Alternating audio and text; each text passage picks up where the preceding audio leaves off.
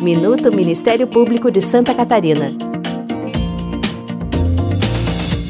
Nas bancadas de frutas e verduras dos supermercados, etiquetas informam onde e como cada produto foi produzido. Isso se chama rastreabilidade e é obrigatório para os produtos agrícolas. A identificação desde o cultivo foi possível com o programa Alimentos Sem Risco do Ministério Público de Santa Catarina. Ele reúne uma série de instituições, como o Ministério da Agricultura, a SIDASC e a Vigilância Sanitária. O programa Alimentos Sem Risco busca a segurança dos alimentos vegetais cultivados e comercializados no estado e a proteção da saúde dos consumidores contra o uso indiscriminado de agrotóxicos. Defender o direito à saúde é missão do MP catarinense. Para mais informações, acesse mpsc.mp.br.